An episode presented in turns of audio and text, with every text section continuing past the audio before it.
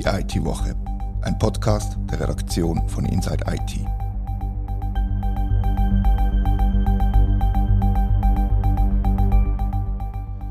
Herzlich willkommen zur IT-Woche. Mein Name ist Retta Vogt und bei mir im Podcaststudio hockt der Thomas Schwendener. Wir reden über sein Thema von der letzten Woche oder vielleicht sogar Monate, die Blockchain mit allem, was dazugehört.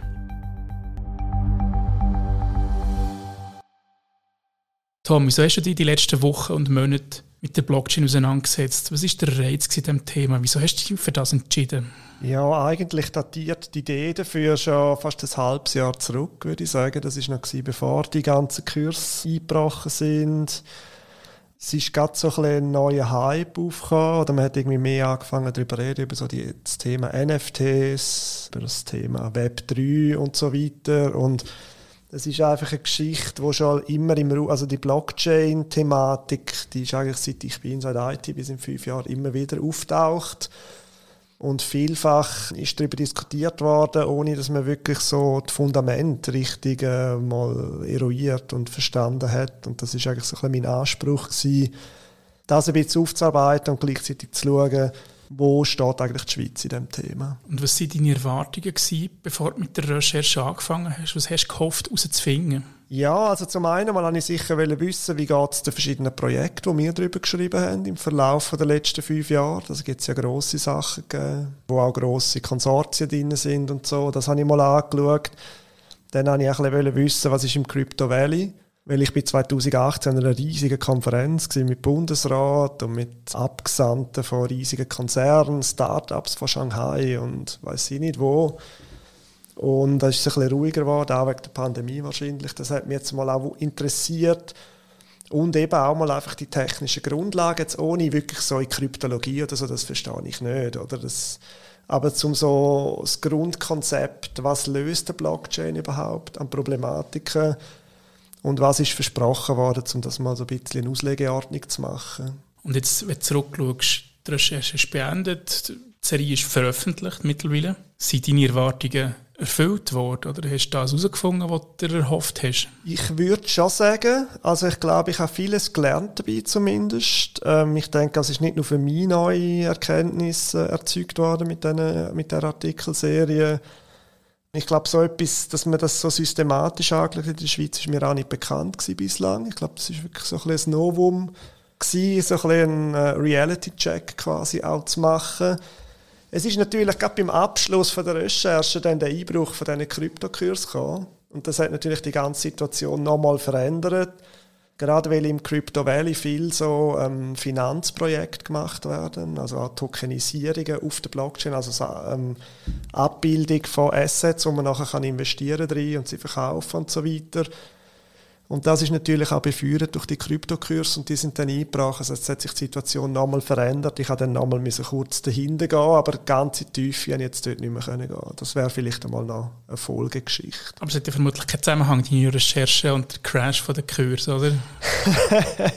ähm, so viel Wirkpotenzial würde ich uns jetzt nicht zuschreiben und äh, es war auch ein bisschen vorher, gewesen, zeitlich auch. Aber was hat zu dem Crash oder zu einem Kurseinbruch geführt? Hat es da ein bestimmtes Ereignis Ereignis gegeben? Hast du das herausgefunden oder angeschaut? Oder eben die Kriegserklärung von Russland auf die Ukraine hat jetzt noch einmal zu einem Kursrückgang geführt, habe ich heute gelesen. Was waren sonst Gründe? Also der Hauptgrund, würde ich behaupten, das ist die Ankündigung von der US-Zentralbank, ähm, das Zinsniveau anzuheben, beziehungsweise die grosse Aufkaufgeschichte, wo sie verschiedenste Finanztitel aufgekauft haben während der Pandemie zum Kurs stützen, dass sie da restriktivere Geldpolitik machen wollen.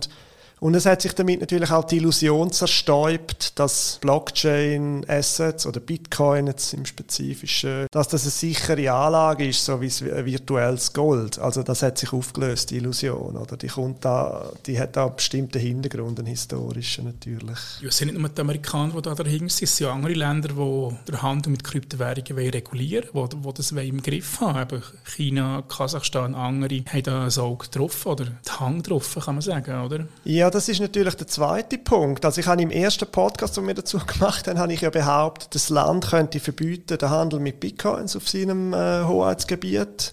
Das hat ein bisschen für hämische Kommentare gesagt teilweise. Jetzt hat die EU tatsächlich bereits Drohungen ausgesprochen, dass, äh, dass es sein könnte, dass Bitcoin verboten werden. Ich meine, das kann man ja nicht unterbinden, aber es wird ein illegaler Akt.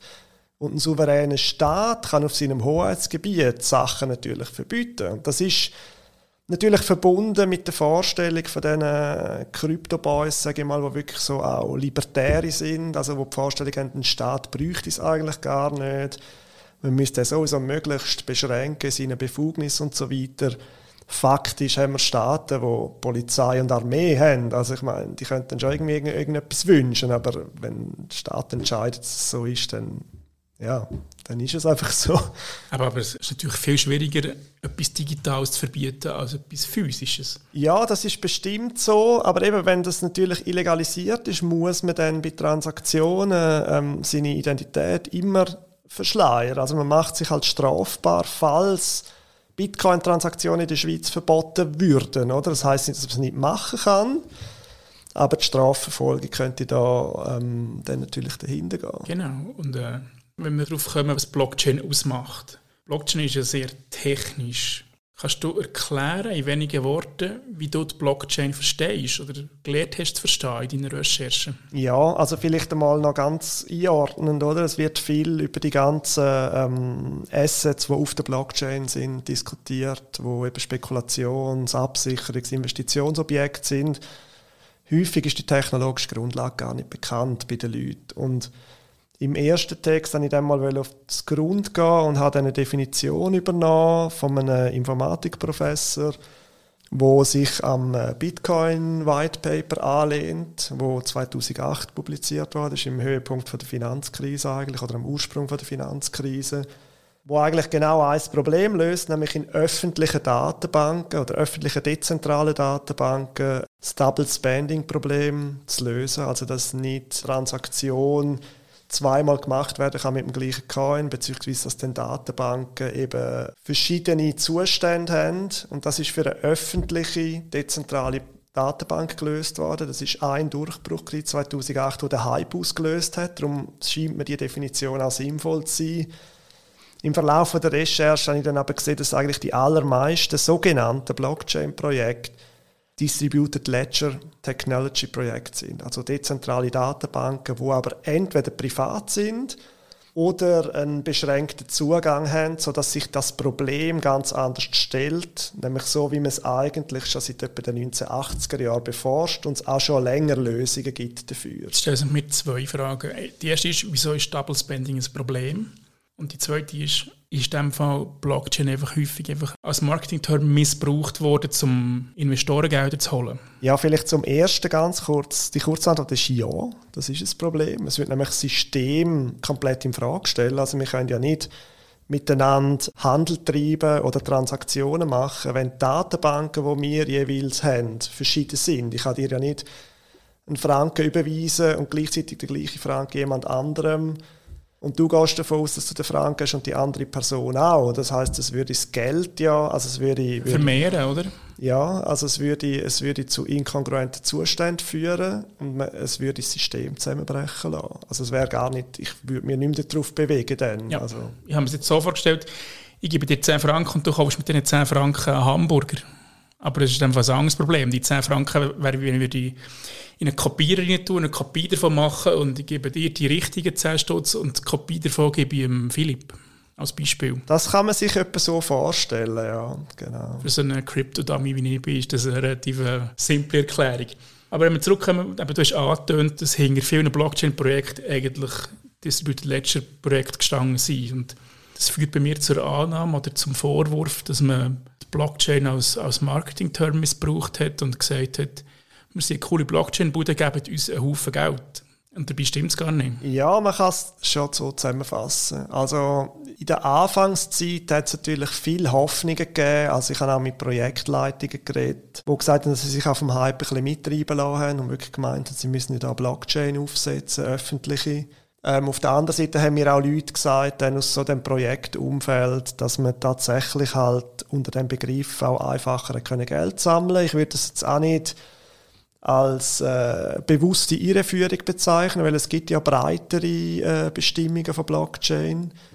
Aber es widerspricht halt dem Hype, oder? Weil der Hype ja wirklich entstanden ist weg dem Durchbruch von 2008 und gerade Corporate Blockchain-Projekte von Firmen, wo große verlässliche Intermediäre, also Mittelsmänner dabei sind oder Firmen, die als Mittelsmänner können auftreten die brauchen das einfach schlicht und einfach nicht. Zu was führt das? Oder wie, was bedeutet das konkret? Wir haben im ersten Podcast gesagt, der Hype ist vorbei. Können wir da nach Abschluss von der Serie immer noch dazu stehen, zu dieser Aussage? Ja, es ist natürlich die Frage, was man unter dem Hype versteht. Also unter dem Hype ist natürlich vieles transportiert worden, von wegen, es ist ja hingegangen bis zu dezentrale Nationen, die Auflösung von irgendwie einem Zentralbanksystem. Also, ich meine, man sieht jetzt seit 2008 und jetzt nochmal gesehen, wie wichtig das Geldpolitik ist. Also, dass man durch Geldmengensteuerung auch die Wirtschaft stabilisieren kann. Das ist ja der Auftrag auch von der Zentralbanken, dass sie auf das Preisniveau und auf die Stabilität von der, von der Nationalökonomie schauen. Das ist Humbug, was da behauptet worden ist von diesen Krypto-Jüngern. Und das ist auch von Anfang an immer schon das Problem gewesen, dass sie nur technologisch denkt haben, dass sie ihre libertären Ideologien so verfolgt haben. Blockchain-Idee, die ursprünglich ist eine eminent politische, gesellschaftliche und ökonomische Fragestellung und das verkompliziert natürlich das Ganze nochmal. Und zum auf die Frage vom Hype kommen, das ist vorbei, würde ich behaupten. Aber es ist natürlich viel Geld in den Bereich geflossen. Das heißt, es gibt viele Startups, Projekte, ähm, Firmenansätze, die mit verteilten Datenbanken, wo auch Aspekte von der Blockchain integrieren, sage ich mal, ähm, Werk sind. Und da werden wir wahrscheinlich auch noch Projekte miterleben, wo wahrscheinlich erfolgreich umgesetzt werden. Mir haben auch Leute gesagt, und das kann ich jetzt nicht wirklich einschätzen, aber es scheint mir jetzt auch nicht ganz unplausibel, dass es zum Beispiel in gewissen Bereichen eine Basis Blockchain kann geben, also ein öffentliches, dezentrales System, wo jeder einen Knotenpunkt eröffnen und auch an der Validierung der Transaktionen kann mitschaffen quasi. Auf deren dann aber auf weiteren Layers die ganzen Use Cases oder, oder zum Beispiel Firmen können Produkte anbieten, die dann aber reguliert werden können. Oder? Weil das ist eine grosse Frage, immer, wie reguliert man denn das Geschäft, wo es ja um viel Geld geht und wo es eben auch halt beim Bitcoin häufig um Geldwäsche und kriminelle Aktivitäten geht. Aber es scheint mir relativ zentral, dass die Währung muss reguliert werden, dass sie einigermaßen akzeptiert wird, global gesehen. Sonst ist der Kurs ist so dermaßen volatil. Wenn man es jetzt im Bitcoin sieht, mal auf, mal runter, das ist einfach ein extremes Investitionsrisiko, unter anderem. Ja, das ist der grosse Widerspruch, oder? Also, wenn man keine Geldmengenregulation macht und wenn man das einfach als quasi naturwüchsig sich äh, reproduzierendes System sieht, und gleichzeitig Leute hat, die stark investieren, auch mit viel Power, oder? Es wird auch darüber geredet, inwiefern sind das Manipulationen von Konsortien teilweise, oder, wo da bewusst den Preis äh, bestimmen, um von diesen Effekten zu profitieren. Solange das so ist, wird der Bitcoin nie eine stabile Währung. Das heißt, er ist für, er ist für äh, verbreitete äh, Handelstransaktionen gar nicht tauglich. Wenn man aber eine zentrale Instanz installiert, dann ist man wieder bei der Zentralbank Frage, oder? Also wer macht das? Und das kann, also dann macht es wirklich auch gar keinen Sinn. Man sieht ja, Zentralbanken äh, sind ja auch an der Testung und Entwicklung von digitalem Geld. Das ist etwas ganz anderes als Blockchain äh, basierte Kryptowährungen, weil das ist von den Zentralbanken reguliert, das System, oder? Das ist ganz ein anderer Ansatz. Funktionieren denn beide Ansätze parallel und jeder für seinen eigenen Zweck? Oder können die miteinander gegenläufig existieren? Macht das Sinn? Also ich bin der Überzeugung, dass die unregulierten Kryptowährungen nie die Funktion von Währungen übernehmen werden. In einem verbreiteten Sinn. Man könnte jetzt auch noch ähm, El Salvador anschauen, wo es ja zuerst einmal zu riesigen Verwerfungen gekommen ist, was das einführen. Bezeichnend ist auch, dass es ein Land ist, wo dem geht wirklich schlecht Währung zerfällt, oder? Und das ist irgendwie der Versuch von einem Ausweg. Das heißt, diese Sachen werden Investitionen und Spekulationsobjekte bleiben. Hingegen digitale Zentralbankwährungen, die haben ganz eine andere Funktion. Oder? Das, ist, das ist dann ein Mittel, mit dem man Handel betreiben kann oder in einem regulierten Umfeld. Jetzt kann man uns schon nicht vorwerfen, dass wir nichts wissen, aber alles besser.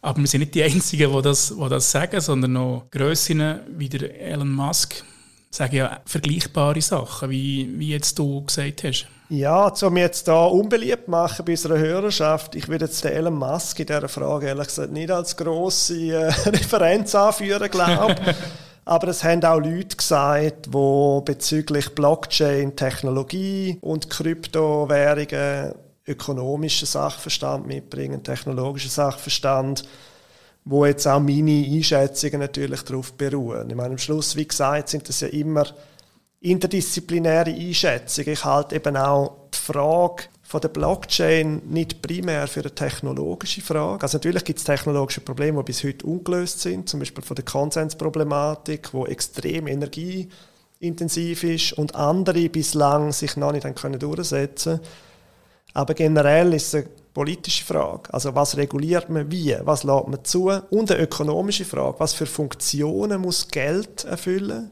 damit es innerhalb von unserem System die entscheidenden Funktionen kann erfüllen wie Wertabsicherung oder eben auch dann das Entscheidende, dass man Handel treiben damit und das ist beim Bitcoin bei so einer volatilen Angelegenheit einfach nicht der Fall. Was bleibt bei dir übrig am Schluss von deiner Recherche? Was ist dein Fazit von dieser Arbeit, die du geleistet hast? Was ist die Zusammenfassung vom Blockchain Report? Gestern ist ja mein Fazit rausgekommen, in der Langform. In der Kurzform würde ich sagen, was wir jetzt auch schon diskutiert haben, es ist wirklich sehr viel Hype gewesen. Es sind viele Illusionen gewesen, die mittlerweile ähm, zerstäubt sind und auch weiter zerstäubt werden. Und, äh, jetzt gerade angesichts dessen, dass die EU-Sanktionen angedroht hat, dass jetzt nochmal mit dem Ukraine-Krieg die Währungen nochmal zusammengebrochen sind und die Vorstellung auch, dass es eben so ein paralleles Geld sein kann. Das kommt ja eben aus der Krise von 2008, wo eben gerade das White Paper erschienen ist.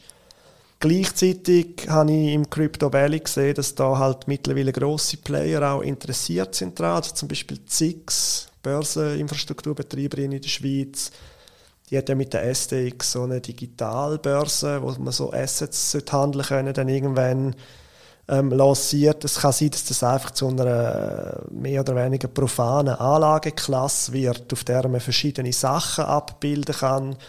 Ob sie dann immer so absurd sein müssen wie die NFTs oder auch irgendwie solidere Geschichten sind, das wird sich zeigen müssen ähm, dass sich da noch etwas tut, ähm, dass das auch eine gewisse Zukunft hat in einem regulierten Umfeld.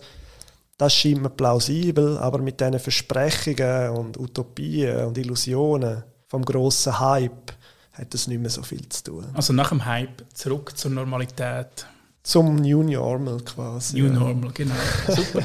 Danke für deine Einschätzungen, sehr spannend gewesen. Und auch an euch der Aufruf, liebe Hörerinnen und Hörer, Feedback ist sehr willkommen auf redaktion.inside-it.ch. Das war die IT-Woche, ein Podcast von der Redaktion von Inside IT. Danke vielmals fürs Zuhören.